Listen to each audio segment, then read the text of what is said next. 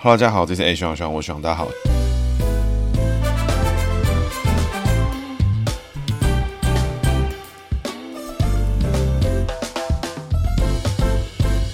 Hello，大家好，这是 A 徐徐，我徐大家好，徐又回来了。那徐今天讲的主角呢是张庆忠哈。那为什么讲到张庆忠呢？因为这个人呢，大家肯定是耳熟能详，不过可能年轻的听众就比较没有印象。那张庆忠呢，其实他是之前的综合立法委员。那他不久前呢，因为连任失败，哈，二零一六年的时候，那输给了江永昌。那之后呢，就销声匿迹了。那直到最近呢，服贸协议呢重新浮上台湾的这公共讨论的焦点。那我们就来讨论一下我张庆忠。那张庆忠之所以有名呢，其实就是因为他当时呢担任立法院的内政委员会的招委的时候呢，在三十秒之内呢，将服贸协议呢送交院会了，那就是引发了这个全台大反弹。那整个事件呢，当时算是整个引爆整个台湾的民情，因为那时候就已经有很多那种。能量在酝酿酝酿的时候，哇，就来个这么阿爸的做法之后，全台湾的一很多的学生啊、民众啊，就冲入立法院，开始了整个三一八太阳花学运。所以很多人哈，最近呢都在讨论服贸协议的事情。那这个事情呢，也是因为柯文哲而起。那柯文哲也是服贸协议的最大利益的获取人了。这边呢，就跟大家分享一下张庆忠的故事，那也跟大家分析一下张庆忠的这个姓名，来讲一下他过往的这些相关的故事。老样子，我们要从姓名学开始。张庆忠的庆呢，是周年庆的庆，忠是中心的张庆忠呢是一九五一年出生，一九五一年出生的是民国四十年，民国四十年是辛卯年属兔。那张庆忠的庆呢是人机位，那人机位这个周年庆的庆字怎么解呢？上面的这个宝盖底下呢有一个爱心的心藏在周年庆的中间嘛，因为你在周年庆的时候呢，肯定呢这个内在呢心脏是很高兴的，所以里面藏一个心。那底下一个交叉角撇角的格局。从兔子来看的话，兔子呢肯定是喜欢屋顶啊，因为有屋顶的地方呢，兔子就是爽啦。那当然有洞穴啊、屋顶啊可以藏啊，兔子可以钻来钻去啊。狡兔有三窟，有没有？没有窟的话，对不对？哎，有个屋顶，那我们就形同这个浮在地面上的窟，哎，意思是一样。所以有屋顶的地方，兔子就喜欢的。所以张庆忠这个人呢，外在形象打理呢，肯定是打理的不错。你跟他见到面的时候，这个人哎，干净、舒适、舒服，不会让你觉得这种长得很浮夸、长得很奇怪，或是长得让你觉得哎心生恐惧。张庆忠这个人呢，相处起来哎还不错。男生朋友呢，兄弟呢也多，那肯定呢会帮助他的贵人呢，男生朋友也是多的。那这个心字呢，我们在姓名学里面解读成一块肥肉的意思。那因为属兔呢，兔子呢是不吃肉的，所以吃到肉的时候呢，我们叫不得食，没有吃到东西，所以走上克格局。内在个性呢，上克啊，比较纤细敏感，想得多，别人讲的话呢会放在心里面听得比较多。那内在个性呢，撇角的部分、交叉角的部分呢，一样解成上克格局。所以张庆忠这个人呢，外在上看起来哈啊光鲜亮丽啊，经营的不错，但内在呢其实想的比较多啊，想的比较复杂一点。但是呢，衍生来做解读的话，他就走一个不满足、追求圆满的格局，所以他就会想要去在人际上面啊，怎么样可以做得更好。就这个人呢，外在上面形象不错，内在呢追求圆满，所以这个人朋友多不多？肯定多哦。但这些朋友呢，让他辛苦，让他觉得心累的成分也蛮高。但是他又想要让每个人都满意，所以就会走一个这个情况的格局。那这个庆字其实很复杂哦，因为你就字面上的解读来看的话，我们解成宝盖心。跟撇角，那你就可以解读出，哎，张庆忠是一个外在形象看着还不错啊，内在呢纤细敏感啊，走一个文青格局，想要把自己的面子做到好啊。谁之前说怎么样，我帮他处理啦。哎，这个谁又不开心啦？A 跟 B 不爽啦，啊，我来帮他处理一下啊，大家和和气气的最好嘛，对不对？但是呢，这个庆字本身我们解成成龙的意思，成呢就是子丑寅卯辰字的辰，那辰字就是龙，所以我们一般姓名学会讲它是成龙。那庆字呢就是成龙的意思的话，我们要来看它的五行。来解读的话，辛卯年的辛字属金，金克木走下克，因为辰字属木，所以下克格局的时候呢，外在上呢，它要带一点大哥气息，但是有点隐藏，所以你跟他熟了之后，哎，进到固定班里之后，你会发现他可能有一个很自己很强大的小团体，其实呢，他是有点气场在，不是那种哎看起来老好人，哎仔细仔细想，哇，他的有些愧靠就出来了那种感觉。那内在个性呢，因为他属兔属木，那辰字一样属木，那卯逢辰呢，木逢木，木木比旺是好的，所以内在个性呢又暗藏一个乐观，所以他虽然追求圆满。想要每个朋友都好，大家都很好，和和气气的啊，一团和气，真好。内在个性呢又乐观，所以他乐于解决这些事情。所以这个人呢，你跟张信忠当朋友好不好？哎，绝对是好的哈。因为这个人他已经把你真的当朋友了，那你的烦恼就是他的烦恼，那他的烦恼呢还是他自己的烦恼。所以张信忠这个人呢，找我们当朋友哦，肯定是赞的，肯定是好了。这种人很不错。但是呢，姓名学里面暗藏一个格局哈，这个木系神奇宝贝呢，当玉兔见龙云里去。那因为他本身属兔，那名字里面呢庆字藏辰。辰，辰呢成龙，所以玉兔见龙云里去。所以意思是什么呢？就是这个人哈、哦、相处起来哈、哦，你会有点不知道他在干嘛。那通常呢，这个不知道在干嘛，都是以这种腔的类型啊，或是搞笑类型的方式去呈现。那我自己的经验是，我认识一些人啊，不管是长辈、晚辈啊、平辈，玉兔见龙云里去的人哈、哦，你就是有点不知道他在干嘛，不知道为什么他会忽然这样想，不知道什么他会做这个事情，然后你会觉得有点北烂，但好像他有一点他的道理。所以张庆忠这个人呢，我觉得相处起来哦，这个你真的去跟他当朋友，我觉得他肯定 应该是这个蛮有趣的一个大哥啦，不知道他在干嘛的，还蛮好笑。人际的格局来看的话，张庆忠呢，其实不会是个坏人啊。你跟他当朋友啊，他如果也把你当朋友的话啊，肯定是不错的，没有问题啊。那工作位的话，忠呢，忠心耿耿的忠啦。那这个忠字底下一样藏一个心，所以他的名字里面有两个心，两个不得时哦。心字都在财位，会走一个不满足，想要追求圆满，觉得不够，然后想要更好的格局。所以人际位上他一样会有这个情况，所以才会有我们前面提到说他想要去让每个朋友都满意。那现实情况是什么？就是不可能永远都会有人全部都满意，因为当一块饼掉下来的时候，有人吃大块，有人吃小块。那要么吃小块那个人甘愿吃小块，不然一定大家都会不满意，因为每个人想吃大块嘛，合理。所以怎么样让大家都满意呢？啊，非常困难。但张庆忠呢，就会想要让他做得更圆满，做得更好。那这就是我们张庆忠的格局。那财位部分呢，一样有这个不满足的情况。不过不满足的情况出现在财位的时候，我发现哦，更多时候发生的是哪里？发更多时候发生的是这个人会更想要去追求，更想要做到更好。他的事业已经更大了，已经有 motel 了，要不要开加油站？要嘛，对不对？加油站跟汽车旅馆都开了，motel 都开了，这个消防产业要不要做？因为不做的话，消防产业给别人做也是浪费钱嘛，还不如我自己开一家哦，更爽。那我这些都做了，我会不会盖房子？会嘛，对不对？要不要开建商？要嘛。所以这个一环接一环，做好一个事业，又想再做一个事业，又想要做得更好。那这个事情呢，换做在哈任何一个普通人身上哈，都是一个认真上进打拼的格局。不过当这个政权跟金权交缠在一起的时候，这个观感哦是比较差一点。但是你从他个人的初心来看，他就是追求事业的情况之后，发现说，哎，其实会不会呢？哎，参选立委其实也不错啊，哎，让我的事业成长的更快，蛮好的。那这个财位不满足，上课格局有时候呢就会走这个方向去前进。当然，这取决于他的环境。那有的人的环境呢，就喜欢认真打拼，把自己逼死的情况也有可能。但有的人情况呢，是他出生的时候，他认识的人，他认识的朋友，他认识的另一半，哎，就有很多相对的关系。那这些关系用起来，哎，好用的时候，他就会觉得，哎，也不错啊，没什么问题。这样，张金忠的中字呢，上面那个中间的中，中国的中哦，外在开口，中间的一条线下来就是一直线的意思。那那条直线下来呢，就是一条蛇哈，子丑寅卯辰巳午未的巳字，蛇的意思哈。那兔逢蛇哈，走上克下生之格，所以本质上来说哈，张庆忠在工作上面呢，跟人际位上面呢，都走了非常强大的上克格局，藏在内在的地方。但是呢，在工作位上面，他要多藏了一个上克下生之格。那下生之格呢，又会让他在工作上面更付出。所以其实这个人哈，工作也是肯定是认真付出努力，设定目标呢，努力达成，做到最完美的情况，追求自己的个人完美。但是当这个人的工作目标呢，是要达成服贸协议的时候，哎，可能呢就会无所不用其极的想把事情解决。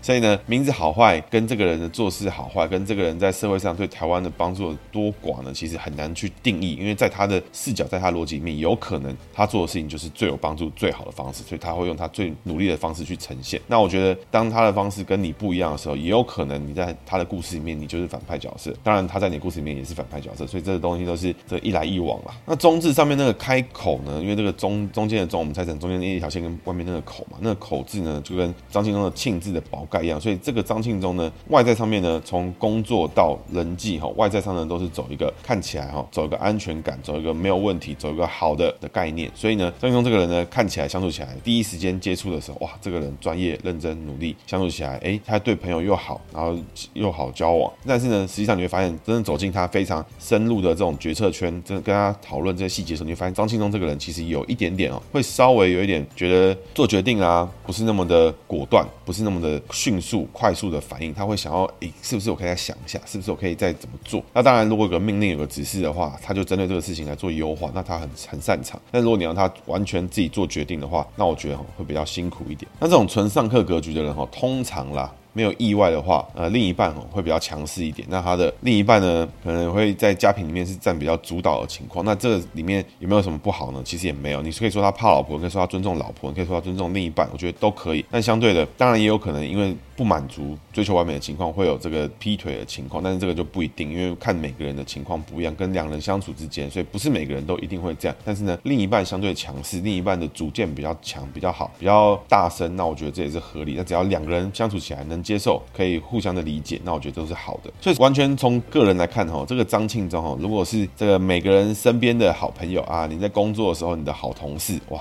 这个人相处起来很不错呢。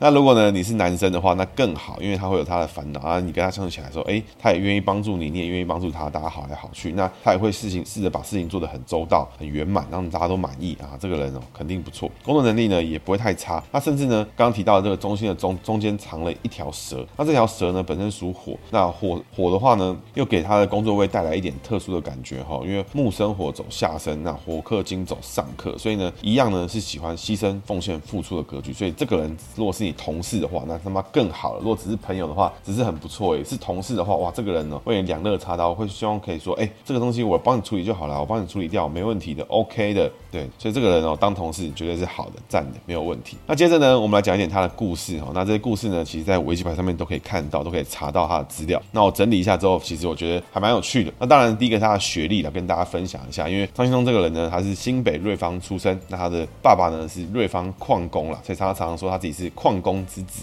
那他的老婆呢是新北市议员的陈景定，有三个小孩。那目前这一次的。二零二四年的立法委员选举呢，在综合区哈是由他的第二个小朋友张志伦哈，现任的会计师，然后出来参选，对手呢就是我们的老朋友吴峥啦。那这边呢也是一个有趣的对决。那我们这后面呢再来做讨论。那张庆忠这个人呢，本身他的学经历呢，他是中华大学的工学硕士，那台北工专的土木科，也就现在台北大学了。那还是瑞芳高工，所以呢他本身也是基隆人，那就是一路成长下来，就是做了很多土木相关的事情。那其实呢，在很久以前的年代呢，你是做。营造业啦，做土木啦，都是非常赚钱的，非常这个欣欣向荣的职业。为什么？因为那个时候整个台湾百废待举嘛，就是二战后，哎，各种建筑的技术啊，不断的演进，开始盖很多层的楼啦，这个公寓啦，各式各样的大楼啦，开始盖。然后整个人口呢，不断的战后婴儿潮，不断的大量的产生出来。在那个时候呢，工业时代上来也很需要大量的人力，所以大家拼命生，拼命盖房子，拼命卖。那这个台湾前烟角木的年代呢，你是工学院，你是土木学院啊，都很不错。张庆忠呢，他在立法院呢有号称综合摩铁王，然后是公认的国会立法院首富。那我觉得他应该没有到首富等级，因为我知道应该有一些隐藏的大佬，包含呢像是现在的这个民众党的不分区立法委员吴新颖哈，星光小公主，我就觉得他应该是吊打这个综合 motel 王了。这个张庆忠呢，其实有很多争议啊。张庆忠的第一次当选立法委员哈，是在两千零五年的时候，第一次呢当选了立法委员，在台北县的地，那时候还是台北县。但是呢，当时呢这个选制呢是最后一次哈，在一个选区之内选出多个立法委员，就跟现在的议员选制是很像的。两千零八年开始呢，选制改变哈，改变成这个单一选区对决的方式哈，所以只有一个选区呢就选出一个立法委员。所以在这个时候呢，当年呢同一个选区里面，只要有过初选的几率呢就蛮高的，因为大选呢只要在一个选区里面，你是那个政党的，一起配票一起过的机会呢，就会比较高一些。当然，各式各样的议题啊，就是百花齐放的几率就比较高一点。但相对的吼，改到小选区的时候呢，在一个铁票区呢，有没有通过政党的初选，就变得非常的重要。所以张庆忠呢，其实在两千零七年的时候呢，就在初选的争议里面出现过好几次大大小小不一样的问题。那当时呢，这个在两千零七年的时候呢，韩国瑜呢想要选立法委员的时候呢，就在党内初选跟张庆忠对上的时候呢，就直接呛张庆忠呢是七星级情色宾馆大亨。那所以在两千零七年的时候，其实有两次的争议哈，在国民党这个初选地方是哪两次呢？分别是韩国瑜对张庆忠，另外一个是李庆华对张庆忠。为什么呢？因为韩国瑜呢看到李庆华爆料说张庆忠有情色宾馆，所以呢他就出来跟着嘴，就嘴一嘴之后呢，韩国瑜呢就被台北县党部取消参选资格。所以各位会发现一件事情哦，在二零零七年之前，韩国瑜没有声量的时候呢，他的这个谁，他的这个程度，他的这个等级哈，是台北县党部就可以直接把他吃掉了，完全不需要跟任何人处理，韩国瑜就直接被处理掉了。是自从呢韩国瑜在二零一四年以后的柯文哲市府底下呢，才找到声量之后呢，才重新。回锅回来，成为全台湾一大派系之一哈。所以各位看到，在这个韩国瑜哈这个中年二度就业之后，重新找到人生第二春，我觉得是励志啊。韩国瑜就被取消资格，但是李庆华呢，因为他的爸爸呢是谁？是谁？是李焕啊。李焕呢就没人动得起啊，对不对？所以呢，李庆华爆完这个料，被韩国瑜拿去讲，那韩国瑜被取消党籍，但是呢，李庆华完全没事，所以韩国瑜呢非常的不满意，觉得双重标准。那确实呢，嘿，韩国瑜呢，你是低级外省人，跟人家高级外省人真的就是两套标准，所以这韩国瑜呢没说错，你只是把事实说出来。那李庆华呢就出来之后，结果呢他还是选输了张庆忠，为什么呢？在初选过程要输给要输呢？要怎么输？就输国民党的党员票。当时呢，李庆华就踢爆了说，在张庆忠的参选的期间呢，有非常多的人头党员进入了诶国民党，甚至呢，当时的国民党党部呢，发现这个人头党员的问题都非常严重哦。原本呢，在综合区的党部主委发现呢，我们党员只有两三千个人，结果忽然之间呢，冒出了五千多个人要来参与国民党。那这些人呢，地址要么一样，要么电话一样，要么是什么，就是要么就是有些地东西是一样的，那 那就是一个人头党员的概念。那所以李庆华去检举的时候呢，哎，最后呢还是不处理，统统没事。那甚至呢，在到了当天党员投票资格最后一天的时候呢，在综合的地方党部，因为来不及把这些党员申请呢输入，甚至呢请了张庆忠的人进去呢输入党员资料，帮忙一起 key 电脑打 Word 档。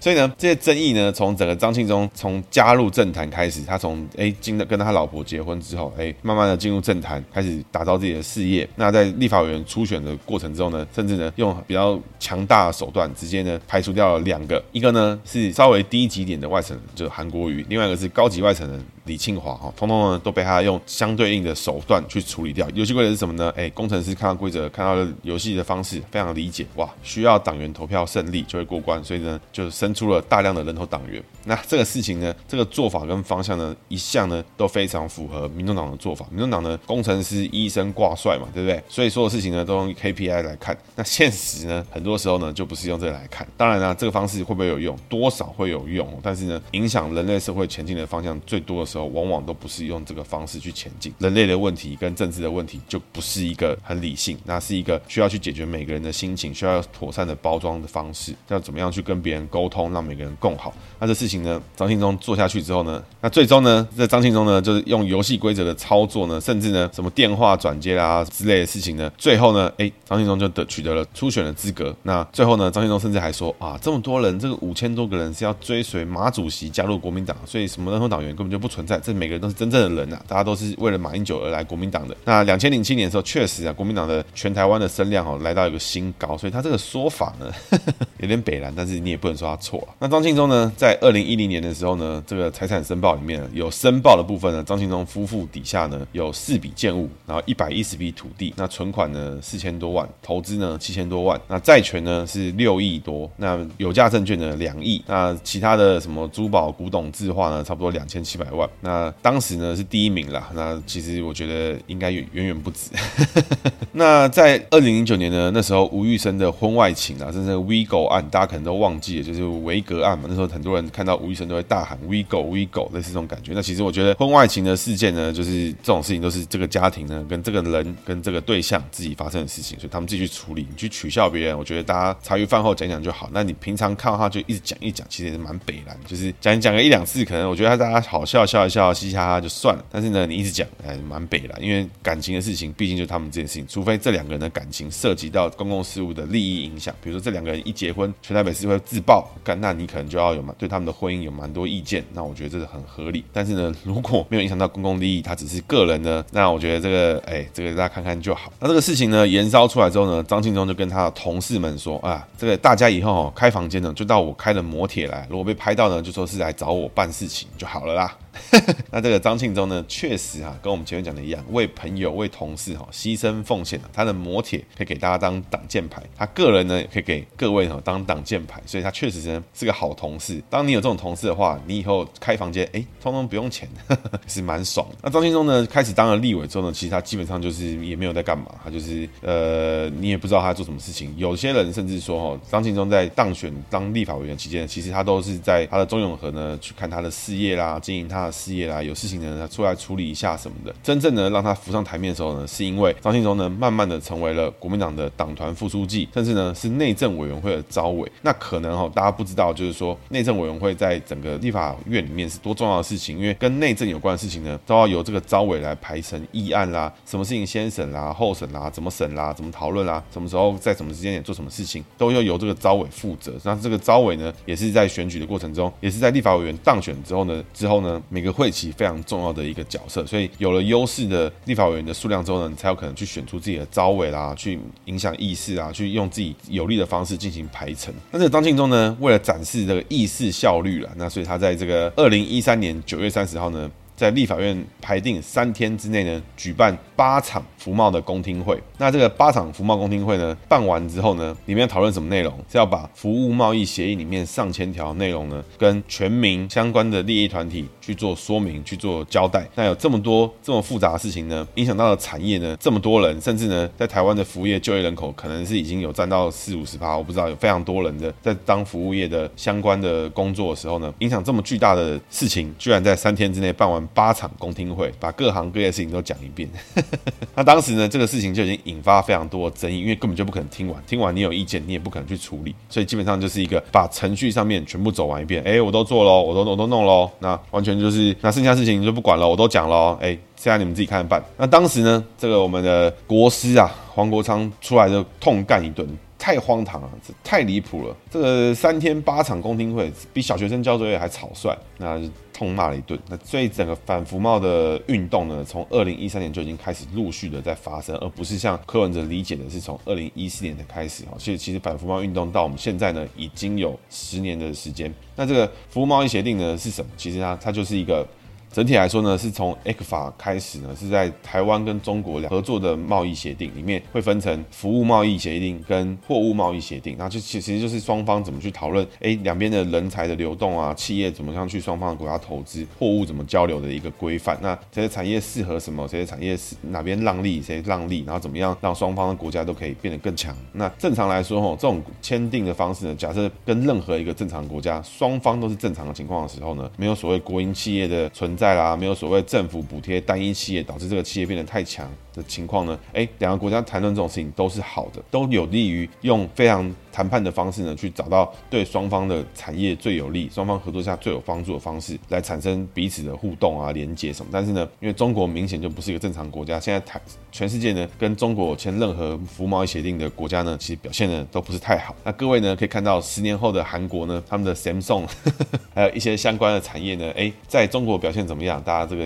可以欢迎去搜寻一下。那服务贸易协定呢，在十年前对于台湾来说，其实哈是有它很香的地方，有它很棒的地方在。为什么呢？那其实可以从大环境来做理解的话哦，我们先不管政治层面上面，在二零一二年的时候，习近平上台这件事情，在二零一三年的时候呢，当时台湾正在如火如荼的讨论 ECFA 之后延续的服务贸易协定跟货物贸易协定的时候呢，那个时候全世界的重心都往中国压，全世界都往中国前进。不管是金融业，不管你是制造业，全部都往中国去。所以中国不管是国营企业、民营企业，哇，他们的成长速度都非常的快。每年呢，高尔夫球场一直开，建案呢一直开，到处呢都是机会。全中国呢发大财，他们不断的成长，所以他们的民族性越来越强，开始有战狼出现，小粉红出现。十年前呢，台湾是正在被孤立，那整个美国，包含像奥巴马啦、什么克林顿啦，都是一路往中国去走，去投入，希望呢让中国人有钱了、繁荣了之后呢，可以去往民主的方向去前进。但明显。呢，在习近平上台之后呢，他们走向了帝制的情况，所以在十年之后的你返回过来看，这个当年呢是全世界呢都要挤破头抢进中国市场，现在呢，二零二三年，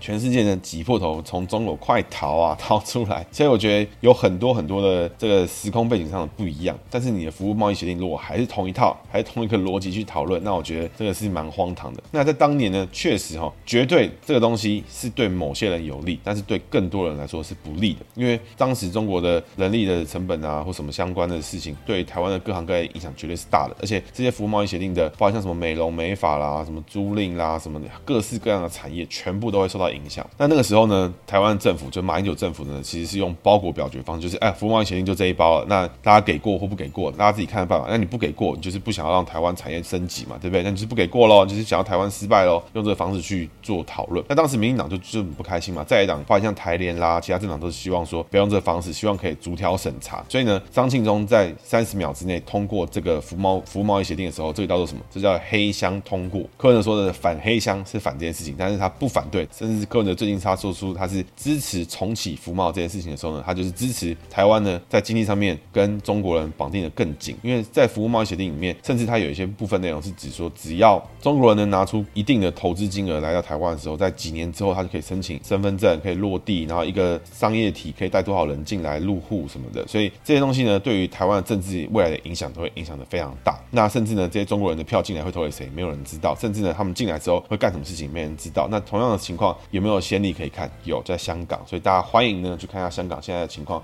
他们投出来的，我不知道他们的叫什么，是民意代表吗？是议员还是什么的？是来自什么样的派系、什么样的人投出来票？那过去香港的声音，老香港人的声音还有没有被听到？那我就是高度怀疑。那所以故事哈，我们从整个张先生这边，我们来稍微 review 一下他到底讲了些什么。其实张庆忠这个人本身的故事呢，他就是在地方派系之下，哎，就跟他老婆结婚之后，慢慢的踏入政坛这里面来走。那在整个大环境、大趋势之下呢，因为海峡两岸贸易协定的相关的事情发生之后，哎，张庆忠这个人突然之间一系成为了风口浪尖之人。被迫呢成为马英九的那个橡皮图章，然后要盖下这个东西。那事实上呢，这个服务贸易协定对于张庆忠本身有没有帮助？绝绝对是有嘛，因为他事业产业这么多的情况下，哎，他是有机会去中国投资，有机会去中国做盖更多的 motel 嘛。那所以对他来讲，哎，这事情也不是不好的，所以他当然会想要继续推进。但是呢，对全台湾人来讲，这个服务贸易协定影响的事情太多，但是他居然在三天八场之内就把这公听会办完，甚至呢三十秒通过这个法案，不给大家有任何讨论的机会。所以这事情就引爆全台湾的不爽，因为等于说这些两岸的买办这些。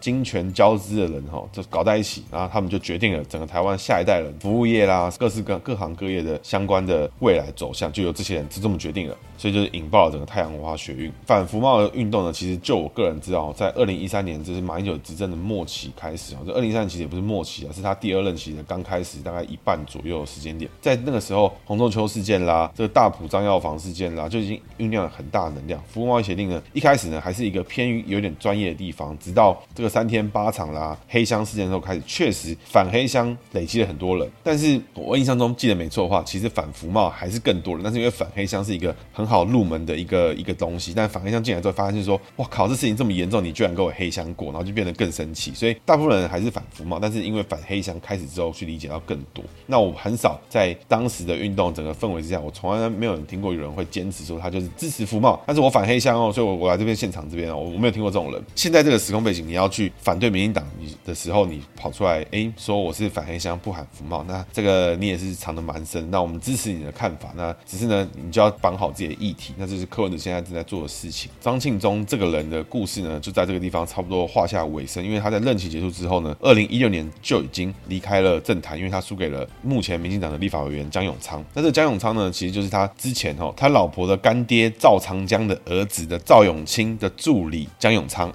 故事有点复杂，不过基本上呢，就是属于同属同一个派系。但是呢，张庆忠从此就跟他这个干爹这个家族的人哦，就是整个是闹翻了啦。那其实蛮不爽。现在呢，二零二四呢，综合区呢。即将是由当年反服贸大将吴征哈，然后对决上我们张庆忠的二儿子。那当然啊，我觉得不管怎么样看，我觉得今年选举真的是讽刺到了不行了。因为台湾人好不容易进步了这十年，挡下了服务贸易这十年哦，台湾在这这十年之间，大家可以看到，我们就是明显的撇除了中国因素，中国成为我们其中一个篮子，还还是有人跟他做生意，OK fine。但是更多人往更多的地方去走，更多人往全世界去走，台积电也好，什么地方都好。以前台积电在十年前，中国的紫光还可以放话说要来收购台积电哦，还有这种事情哦，收购联发科哦，都有这种事情哦。但十年之后，台积电、联发科成为了台湾不可取代的重要力量。那我觉得这十年之间的变化，那现在呢，非常讽刺的，在因为选举关系，我们的公共讨论议题重置回到十年前。然后呢，柯文哲这个人呢，是反服贸太阳花运动里面最大的受益者，甚至呢，整个太阳花学运的印象最深刻的面孔领袖呢是谁？陈伟霆、林非凡这两个人呢，我是不知道他们从很小，他已经淡出了台湾的公共政治议题。那我是觉得这个刚好而已，赶快